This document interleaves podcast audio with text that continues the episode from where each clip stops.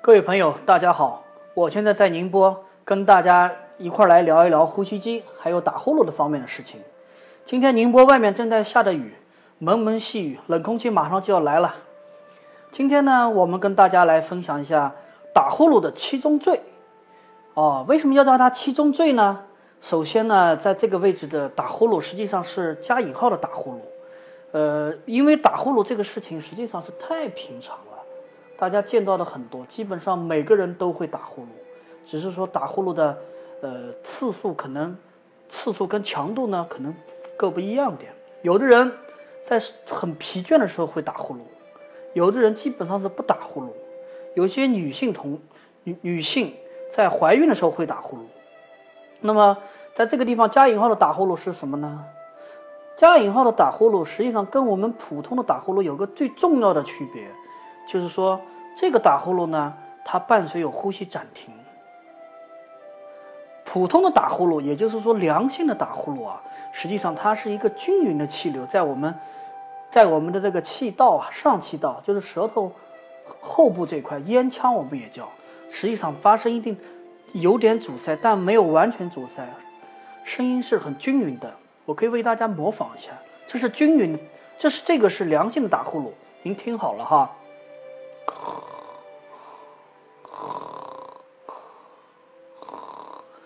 就是一晚上都是这么均匀的打呼噜，也许他偶尔一翻身，或者说一侧身，这个呼噜声会明显消失。这种打呼噜呢，实际上我们见的是最多的，也是大家实际上是也不要感觉特别严重，这种打呼噜对健康的影响不大。只是呢，偶尔会影响周围身边的人，比如说伴侣啊，是吧？但是我所说的这种恶性打呼噜，也就是我们这里，也就所说的加引号的打呼噜，就是在我们这档节目的里面，所有说的打呼噜，基本上都是讲这种恶性打呼噜。恶性打呼噜是什么一个状况呢？我们来模仿一下。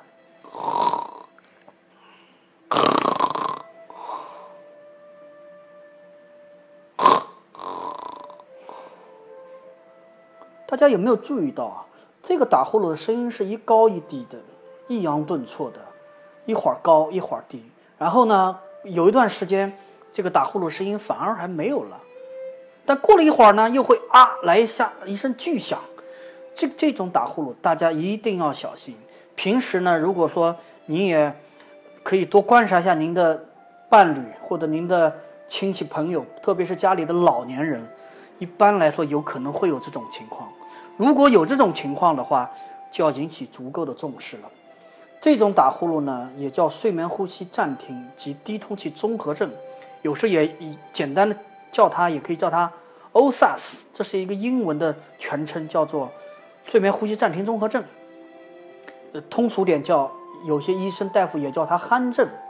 这种打呼噜就是我们这档节目所所说的打呼噜。这种打呼噜对健康的危害是非常大的。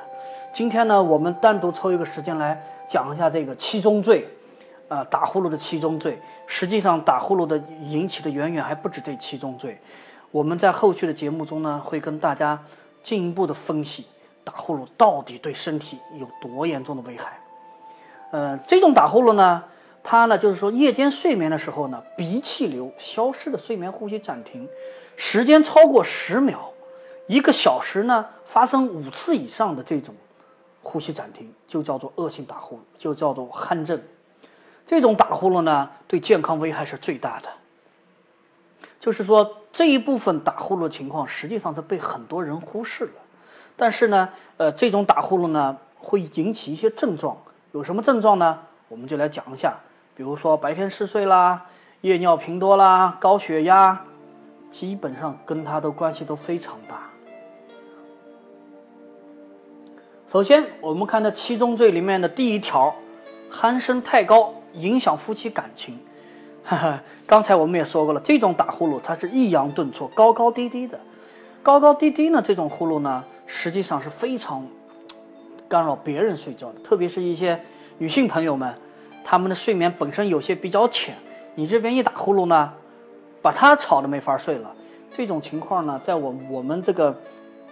平时服务的很多患者中啊，情况还是比较多的，有些年轻的，有些是已经是中中年夫夫妇了，也有这种情况。所以说呢，如果说您作为呃女性朋友，您可以观察一下您旁边伴侣这个打呼噜这个情况。如果是这种很高一高一低的这种情况，一定要引起重视，不仅仅干扰了你的睡眠，反而对他自己的健康的危害也是非常大的。而且这种打呼噜的话，就是第二天早上口会感觉特别干。好，第二条，夜间频繁上厕所也叫夜尿症，这个情况呢，实际上在一些重度的打呼噜患者身上是比较明显的，一晚上至少两趟厕所。一般人，我们正常人睡觉时候，你睡前如果喝的水不是很多，实际上基本上是不大会频繁的小便的。但是如果说你达到了一晚上两到三次，这实际上是有问题的，这说明这个打呼噜呢，对这个内分泌啊，以及泌尿系统、肾脏啊，都产生了不同严重的影，不同程度的影响。所以说呢，大家会你要注意，打呼噜人重的人，他有没有晚上频繁上厕所？好，第三条，晨起头痛、头晕，什么意思呢？就是早上起来我感觉头痛、头晕。哎，这个呢，实际上是很好理解，就是说，由于你打呼噜伴随有呼吸暂停了，实际上你的大脑在处于一个缺氧状态，那起来当然感觉头痛、头晕了。这种情况呢，我们也见过这样的患者，就是说，感觉头痛，戴上呼吸机之后呢，它的效果马上很明显，第二天它就消失了，他感觉这个东西特别好，实际上就是因为缺氧状态了。说到底，对健康的危害可以归纳为一句话，就是缺氧对健康的危害。我们再看第四条，白天嗜睡，精力不好，注意力不集中，这个可以说是鼾症对我们，呃，人体最明显的一个影响了。你比如说前面的夜尿症也好，前前面的这个头晕也好，大家可能也不以为然，觉得是其他原因导致的。但是这个白天犯困啊，精力不好，注意力不集中，这三条基本上是非常普遍，只要是重度鼾症患者。它基本上都会出现这个情况，这个情况呢，呃，白天嗜睡呢啊，主要是在一些年龄四十岁以上的朋友们会出现这种情况。一般来说，你年轻，比如说你三十岁、二十岁左右打呼噜，你可能你打得很重，但实际上呢，由于你本身这个毕竟年轻，你的血管代代谢能力、代偿能力比较好，所以说对这个呃影响的并不是特别大。另外呢，就是有有的人他，他晚上睡觉太晚，就叫做睡眠剥夺，这种情况呢也会引起白天嗜睡，那这个都不在我们这次谈论的范围之内呢。所以说呢，这个鼾症呢，由于你一晚上不停的憋气，一晚上不停的暂停，你实际上你整个睡眠实际上是一个碎片式的。我们有些朋友可能也稍微对这个睡眠有点了解，实际上这个睡眠呢，它分是分期的，它分为。快速眼动期跟非快速眼动期，我们人体晚上睡觉实际上是在这这几个期，快速眼动期、非快速眼动期分为三个期，一二三，然后是快速眼动期。我们人体睡觉实际上就是在这这四个期里面不断的循环了。而你呢，如果你打呼噜、呼吸暂停，一暂停人憋住了、憋气了，实际上你没办法进入深睡眠，你深度睡眠时间少了，你的机体呀、你的细胞没有得到。足够的修复啊，那肯定得不到好的休息了，那睡眠质量肯定差了，对吧？所以说这个呢，白天嗜睡大家一定要注意。如果说你没有明显的其他病症，所以说要从这个打呼噜这块呢，要可以作为一个筛查。为什么这么说呢？因为这个白天嗜睡呢，会有些其他疾病影响的，比如说糖尿病。糖尿病如果有糖尿病的话，也容易白天嗜睡。所以，但是呢，睡眠呼吸暂停这块呢，对白天嗜睡的贡献是非常大的。大家一定要多留心自己这个伴侣也好，自己的朋友也好，有没有这种明显的白天嗜睡。白天嗜睡呢，基本上就是，比如说开个会他睡着了，比如说早上九点钟他到公司了，到了单位了，坐在办公室里他也能睡着，他也感觉很困，或者大家一起聊天聊得他也能睡着。还有就是坐车，坐个车也睡着，一一坐上去就睡着，啊，这个相当普遍，实际上是。我们再看第五个，第五个叫做性功能障碍。这个性功能障碍呢，实际上这个呃影响还是比较大的。现在大家都讲究这个生活质量，对一些肥胖的朋友们，特肥胖的朋友容易打呼噜重，实际上这个对性性生活是有很大的障碍的事。这个呢也不多说，反正大家都懂，这个确实是有干扰的。嗯，第六条，第六条我们看这个高血压，高血压啊，我再多说两句啊，高血压实际上这个疾病呢，我们可以叫做它是一个基础性疾病，这个疾病呢本身实际上。真正产生危害不算特别大，但是由高血压所引起的这种，嗯，间接或直接的疾病很严重，比如说心脏病、心梗、充血性心力衰竭，这些都属于高血压引起的范围。心心血管疾病中，高血压是最关键的，因为它会连带的引起各种各样的心心血管疾病。当你这个血压如果大于一百四十或者九十毫米汞柱时啊。就基本就算是高血压了，但是呢，高血压这个问题呢又比较复杂，因为高血压呢，它有一个遗传性，而且它有很多其他原因也引起高血压。这个里面呢，就是说打呼噜引起高血压的比例呢，国外国内外都有很多医学人士在做研究。总的来说呢，哈，基本上是一半的一半。什么意思呢？就是打呼噜中的人有一半是高血压，高血压的人中呢也有一半是打呼噜。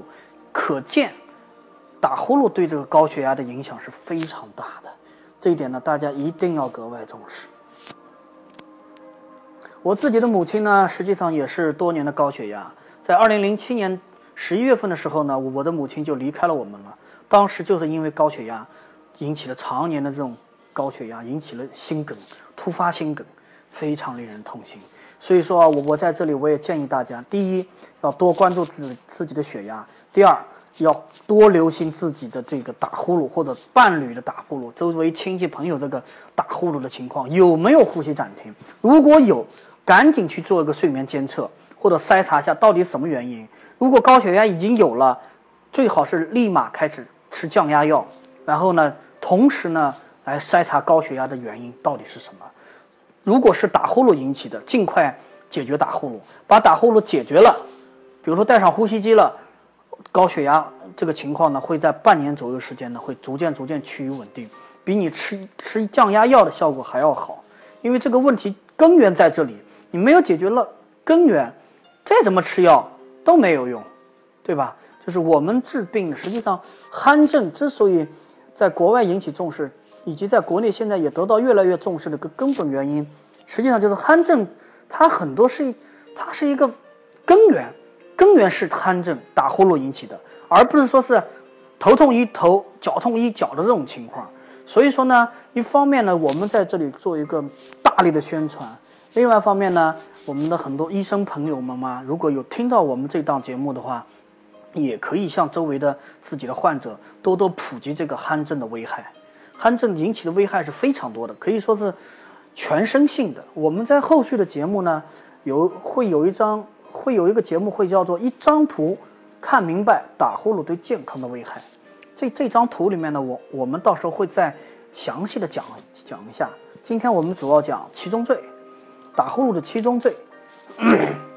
好了，我们再看第七条，第七条就是肥胖。很多朋友感觉很奇怪啊，我肥胖引起打呼噜，那怎么打呼噜还引起肥胖呢？这个呢，实际上也要再说两句，就是说。首先，我们基本上打呼噜，这个在所有的人正常，不管你胖也好，瘦也好，只要你疲倦了或者喝酒了，都会引起打呼噜，对吧？但是呢，随着你的年龄增长，特别是现在大家都喜欢吃啊，吃货文化呀，对不对？大家都不注意自己的饮食以及运动量的减少，人基本上再瘦的人，在三十岁以后。都会逐渐逐渐的走上这个肥胖的道路，包括我我周围有很多朋友在上大学的时候都是非常瘦的人，但是我最近几年我见到他们，诶，他们也也胖了，怎么？真的好奇怪啊，他们也会变胖啊，他们也都笑了，因为，呃，首先我们把这个肥胖的原理跟大家简单了解一下。我自己呢，实际上也是一个减肥成功者，我在最胖的时候有一百七十斤。晚上有明显的睡眠呼吸暂停，而且晚上有盗汗，也有频繁上厕所，口干，白天精力不好，基本上睡眠呼吸暂停的症状基本全有了。后来我在二零一三年的时候呢，我一三年底的时候，我开始减肥，下决心要减肥。啊，至于说这个肥胖怎么产生的呢？最主要的原因还是由于我们自己这个饮食、饮食方式跟运动生活方式。首先呢，从人的自然规律来讲呢，呃，人随着年龄增长啊，他这个基础代谢啊逐渐越来越慢。什么意思呢？基础代谢就是说是，比如说你坐着不动的时候，你所消耗的热量。如果你是一个小孩子，或者说你是一个年轻人，二十岁左右。你的基础代谢是非常旺盛的，也就是说，同样是吃一碗米饭，一个年轻人吃一碗米饭跟一个老年人吃一碗米饭的代谢的速度是不一样的。这样的话就导致了一个很大的差异，就是说这些没有代谢完的这些热量去哪儿了呢？它要转化为脂肪了，它进入转进入身体内储存起来了。所以说呢，我们就会发现为什么大学生胖的不多呢？小朋友胖的不多呢？当然，现在小朋友也有很多在胖起来了。是吧？但是呢，大多数胖的人实际上是从三十岁起步的，因为人如果到了三十岁之后，这个基础代谢明显会大幅下降，特别是无论男女老少吧，男的女的都是这样子的。这基础代谢下降了，然后再跟这个饮食方式、跟生活方式重叠。现在是什么饮食方式呢？我跟很多朋友都聊过，跟我们周围的患者。跟我周围的亲戚朋友都聊过，因为大家现在的饮食方式基本上是一个是快节奏，大家早饭有时候不吃，或者随便啃个包子，喝碗豆浆。中饭呢，由于都在办公室、公司单位吃饭，所以说中饭呢，大家都吃的比较随意，吃个快餐有时候。然后晚餐呢，晚餐大家觉得嗯，早饭没吃好，随便啃了点，中饭又随便了，晚饭要不好好吃呗。所以说呢，大家这个晚餐吃的特别好，吃的特别香，也特别开心。这个呢，实际上是不大好，是从健康的角度来讲，不应该这样子的。但这个情况呢，确实是也很难扭转。我只是说是建议，如果大家条件允许，晚餐尽量吃的简单一点，早餐尽量吃的丰盛一点，中餐一般就可以了。有句话是怎么说来着？就是。皇帝的早餐，大臣的午餐，乞丐的晚餐，实际上就是这么一个道理。由于你晚上吃的多了，吃的很多，然后呢，吃完之后呢，人马上又会睡觉。有些人呢，当然还不睡，他睡得还比较晚，他还有夜宵。这个夜宵呢，实际上是导致肥胖这个根本原因。这个呢，确实是应该注意。这个夜宵文化真，从健康角度来讲，真不是个很好的文化。啊，这样的话呢，你睡了之后呢，这些吃的东西的热量呢又没有消化掉。如果说你白天吧，可能你走路可能还消耗掉，你晚上就睡觉，人们没有基本运动了，所以说这个热量呢大量的储存起来，最终就转化成脂肪了。转化成脂肪之后呢，天长日久的话，就人就胖了。这个胖呢，说起来这个肥胖呢，男人容易胖腰、胖肚子，女人容易胖皮下脂肪。男人呢？你看，基本上是大腹便便，而且胖还有一个问题，就是全身性的胖。你别以为你肚子胖，你腿胖，你脖子也胖。你脖子胖了，好了，直接把这个上气道这个咽腔这个位置的软组织长起来了。这个软组织长起来呢，一下就把这个气流气道就受限了。医学上叫气道受限，气流受限。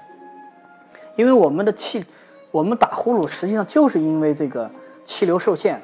引起的，因为正常人实际上是不会打呼噜的，正常人打得很轻，对吧？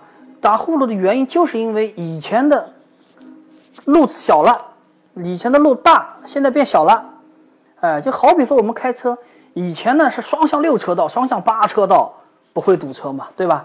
那现在呢，突然间变成双向两车道了，啊，车又很多，气流量又又没有变，对吧？那肯定会堵车，同样的道理。就是说，是如果说你胖了的话，全身性的胖，你的整个脖子、脖子这一块的烟枪一旦胖起来的话，通道直接就变窄了。变窄了呢，人是很智能的一个生物啊，人类很智能啊。如果说能用鼻子呼吸，他绝对不会用张口呼吸的。能张口呼吸，它绝对不会鼓肚子或者暂停。所以说呢，就是说呢，一张口呼吸就带来打呼噜了，就。那就如果说是这个张口呼吸，人没办法把这个气道冲开的话，人会怎么办？就发生呼吸暂停。发生呼吸暂停呢，大脑又很智能，大脑马上通知肚子鼓肚子，腹部就是胸腹运动加紧，心跳会加快，然后呢，这个肚子会鼓起来。这个一般人如果说你仔细观察，有些打呼噜的人啊，就有这种情况，他肚子在鼓，鼓的呢，一口气把气道冲开来，这就是最直观的睡眠呼吸暂停的。的表象吧，所以说呢，我们一这个肥胖啊是万病之源啊，可以说，所以说一定要注意。那个打呼噜怎么会引起肥胖呢？因为打呼噜实际上是打呼噜的人啊，一个是没睡好，还有一个原因就是打呼噜也同样影响了你的内分泌了。什么意思呢？就是打呼噜呢，实际上就是因为它是对全身性的一个伤害。对吧？所以说打呼噜呢，影响了你这个内分泌，然后你睡不好，睡不好呢，你白天你更想吃高热量的食物，更想吃的更多。人有时候就是这样的。所以说呢，我们看到周围有很多很胖的人啊，他减肥真的是非常难的。实际上是，他减他减他减减肥这么难的话，实际上一个重要的原因就是因为打呼噜没有把他内分泌转过来。如果说你去一些健身房啊，找教练去减肥，这个教练肯定会跟你说一句话：加强锻炼，加强运运动的同时，一定要睡好，睡好了才能长肌肉或者说消耗脂肪，这个是最关键的一点。因为我自己呢，实际上也是这样的，我自己减肥，呃，减肥的最大的一个感受，实际上就是吃很重要，晚饭一定要少吃。因为我自己在二零一三年之前前一年，我实际上游泳游了一年，但是游泳基本上没有瘦下来。后来我我瘦下来，一个是改变了这个饮食习惯，就是晚上就吃的很少。然后另另外一个呢，就是我开始骑自行车，这个骑单车，骑单车实际上是非常消耗热量的，而且每次运动的话，我建议朋友们一定要超过三十分钟，最好能达到一个小时的有氧运动。这样的话才能真正达到减肥、消耗脂肪的功能的。好的，我们今天就谈了一下这个打呼噜的七宗罪。这七宗罪呢，希望呢大家都能有一个初步的了解对打呼噜的危害。后续呢，我们会有更多的话这个节目来讲这个打呼噜的危害的。